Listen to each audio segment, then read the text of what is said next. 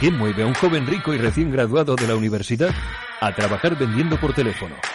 Te digo más, su tío es un famoso multimillonario que hace cinco años patrocinó un reality show sobre venta en Groenlandia.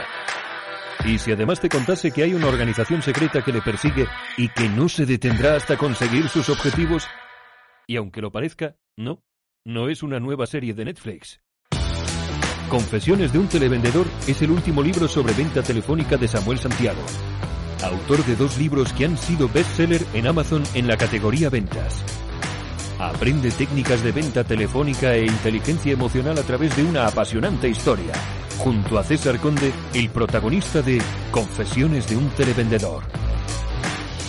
Prólogo de Mónica Mendoza, ya disponible en Amazon en físico y digital. Episodio Premium 1. Siete estrategias para negociar sin ceder en el precio.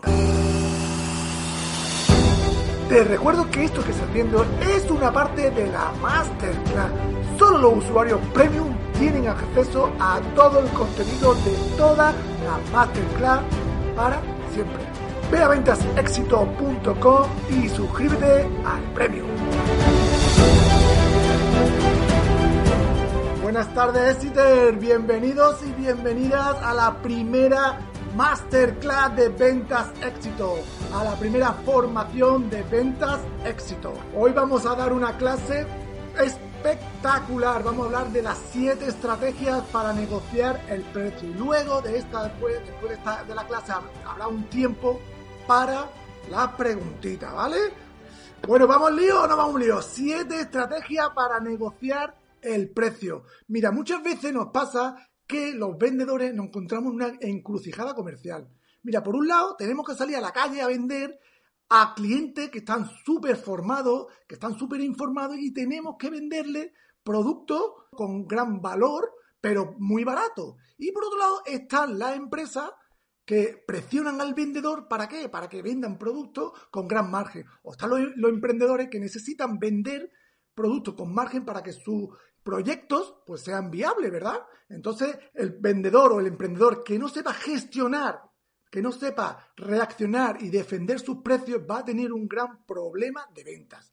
Por eso hoy vamos a hablar de siete estrategias para negociar sin ceder en el precio. Pero antes, rápidamente, me voy a presentar para la gente que no me conozca. Yo soy Ricardo Ramos, soy vendedor de alto rendimiento en calidad pascual. Llevo 21 años vendiendo en calidad pascual. Tengo mi plataforma que es Ventas Éxito, donde como sabrás, toda la semana publico contenido de valor, estoy, publico el podcast, el blog y ahora estamos con las formaciones con expertos en ventas, ¿vale? También tengo mi libro, Gran Vendedor, que ha sido el número uno en Amazon y en noviembre hago eh, organizo el Málaga Ventas que es un evento solidario de venta con fines benéficos, ¿vale? Pues nada, vamos a empezar con la clase. Mira, ¿cuántas veces te han apretado con el precio? Mira, ¿cuántas veces cuando hemos ido a vender te nos ha quedado esta cara, ¿verdad? Como esta cara que tiene este hombre aquí, ¿eh? ¿Por qué? ¿Por qué? Porque te dice, no, es que vas a vender o a ofrecer un producto nuevo te dice, no, es que está, es que está muy caro el producto, o que lo compro más barato, o que hay un diferencial de precio muy grande, ¿verdad? O, me bajas el precio o no te compro, o en fulanito lo tiene más barato y se te, te, queda la cara cortada, ¿no? Se te queda la cara como diciendo, hostia, ¿esto qué es, tío? Si llevas mucho tiempo en la profesión, sabrás, lo sabrás, que es una cosa normal. Pero si llevas poco tiempo en la profesión, ya te digo que como tú no sepas gestionar, defender y negociar el precio, vas a tener un gran problema de ventas. Y por eso hoy vamos a hablar de las siete estrategias que desde mi experiencia que yo utilizo en mi día a día para vender cuando intenta apretarme con el precio, intento defender y negociar el precio. Vamos a hablar de estas siete estrategias siempre desde una posición win-win. ¿Por qué? Porque si tú negocias algo y no es una posición win-win, es decir, que si por ejemplo gana el cliente y tú no ganas, o tú ganas y el cliente gana, al final eso al final en el tiempo no es sostenible, porque al final tarde o temprano o el cliente te deja de comprar o tú le dejas de vender. Entonces no es sostenible en tiempo. Y para que sea sostenible en el tiempo tenemos que partir de una posición win-win. ¿Vale? Pues vamos con las siete estrategias para defender y negociar el precio. Primera estrategia. No te lo tome a lo personal. Lo primero que hacemos los, vendedores cuando vamos a vender y el cliente nos dice o nos aprieta con los precios o que le bajemos los precios es tomarnos lo personal. Empezamos a putear al cliente, nos enfadamos, hay que ver el cliente, que, pero con los favores que yo le he hecho, esto no puede ser, pero tú que te has creído, ¿no? Perdemos los papeles delante del cliente. Y lo que tenemos que comprender es que una situación normal, que el cliente tiene derecho Tendrá sus razones, pero tú lo tienes que comprender, que no tiene nada contra ti, ni contra tu empresa, ni contra tu producto, simplemente es que él ha decidido eso por sus razones y tú lo tienes que respetar. Y lo que tienes que ser un buen profesional y delante de él no tomártelo lo personal ni enfadarte y no perder los papeles. Yo he estado esperando para hacer un pedido al cliente y delante mía el vendedor ha perdido los papeles delante del cliente, pero, pero porque no la, porque a lo mejor la ha apretado con el precio, le ha dicho que se lo baje y no ha podido, lo que sea, y, cuando está ido me dice el cliente, tú este, este, este hay que ver, este ya no lo voy a comprar más. Es decir, que el perder los papeles, el enfadarte, el reaccionar mal, no te, no te pone en una posición para luego vender. Tenemos que tranquilizarnos, tenemos que respirar, aunque te den ganas de coger al cliente y darle dos guantazos grandes, ¿eh? pero tenemos que tranquilizarnos porque es una situación normal y él tiene derecho a comprar o apretarnos, es, es, su, es, su, es su negocio. Es una situación normal y lo tenemos que comprender y no llevárnoslo a lo personal. ¿Vale? Estrategia número dos. Comprueba que no un farol. Mira, tu cliente va a utilizar estrategia, artimañas incluso mentira, para arañarte un céntimo en el precio. ¿Por qué? Porque es su trabajo, es su trabajo y es normal. Y él está, como hemos dicho antes, estamos enfrentados a clientes que son tan súper formados, súper informados, son los clientes 3.0, que no son como los de antes. Incluso a veces están más preparados que nosotros. ¿Qué podemos hacer nosotros para comprobar que no un farol? Número uno, aprende todo lo que sepa de tu competencia.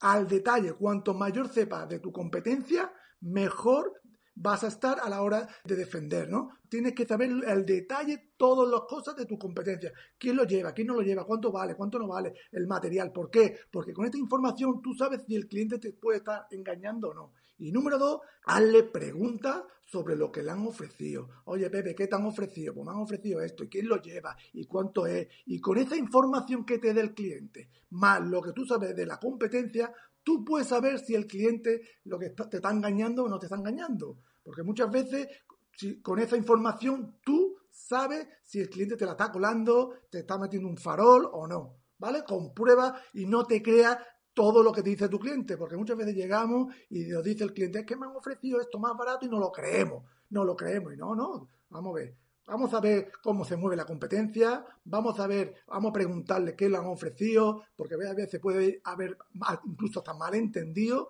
y intentar que comprobar que no es un farol, ¿vale?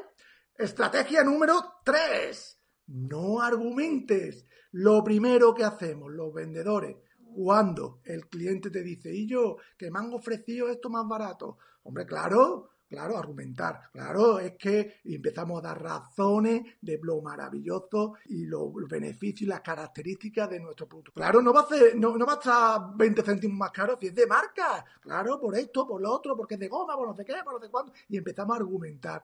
Y esta es un error. Un error, ¿por qué? Porque aunque sea verdad, ahora tu cliente está en modo bájame el precio, bájame el precio. Y cuanto argumente tú sales, saca el cliente te va a sacar cuatro más. Y así esta situación te va a llevar a una situación de bloqueo. Es decir, que esto no es una buena estrategia, el argumentar, aunque sea verdad, porque ahora tu cliente está en modo bájame el precio por cualquier circunstancia. Entonces, ¿qué podemos hacer? ¿Qué podemos hacer aunque sea verdad y justificar? Pues podemos hacer cuatro estrategias. Introduce variables. ¿Qué son las variables? Son elementos que el cliente desea, aprecia o valora y tú, como vendedor, se lo puedes dar. En toda negociación, el precio es una variable más. Hay muchas variables, por ejemplo, puede ser la forma de pago, puede ser una muestra, una promoción, un rappel al final de año, eh, una entrada para ver un partido de fútbol, no sé.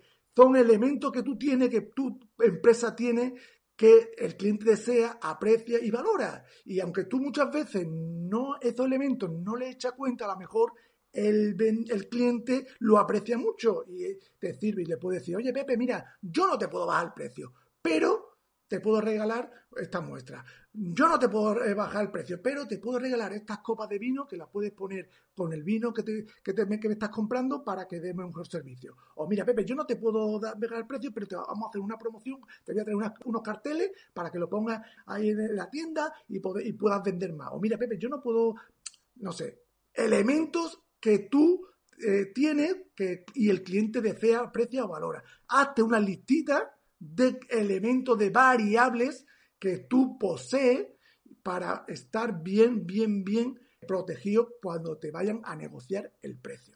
¿Vale? Esta es la primera tarea que te doy hoy. Antes de salir a vender a tu lista de variables. Y sé muy objetivo, que aunque tú creas que una caja de vasos por ejemplo, o una caja de copas, por ejemplo, eh, es una tontería, el cliente lo aprecia y lo valore y te puede ayudar a defender tu precio.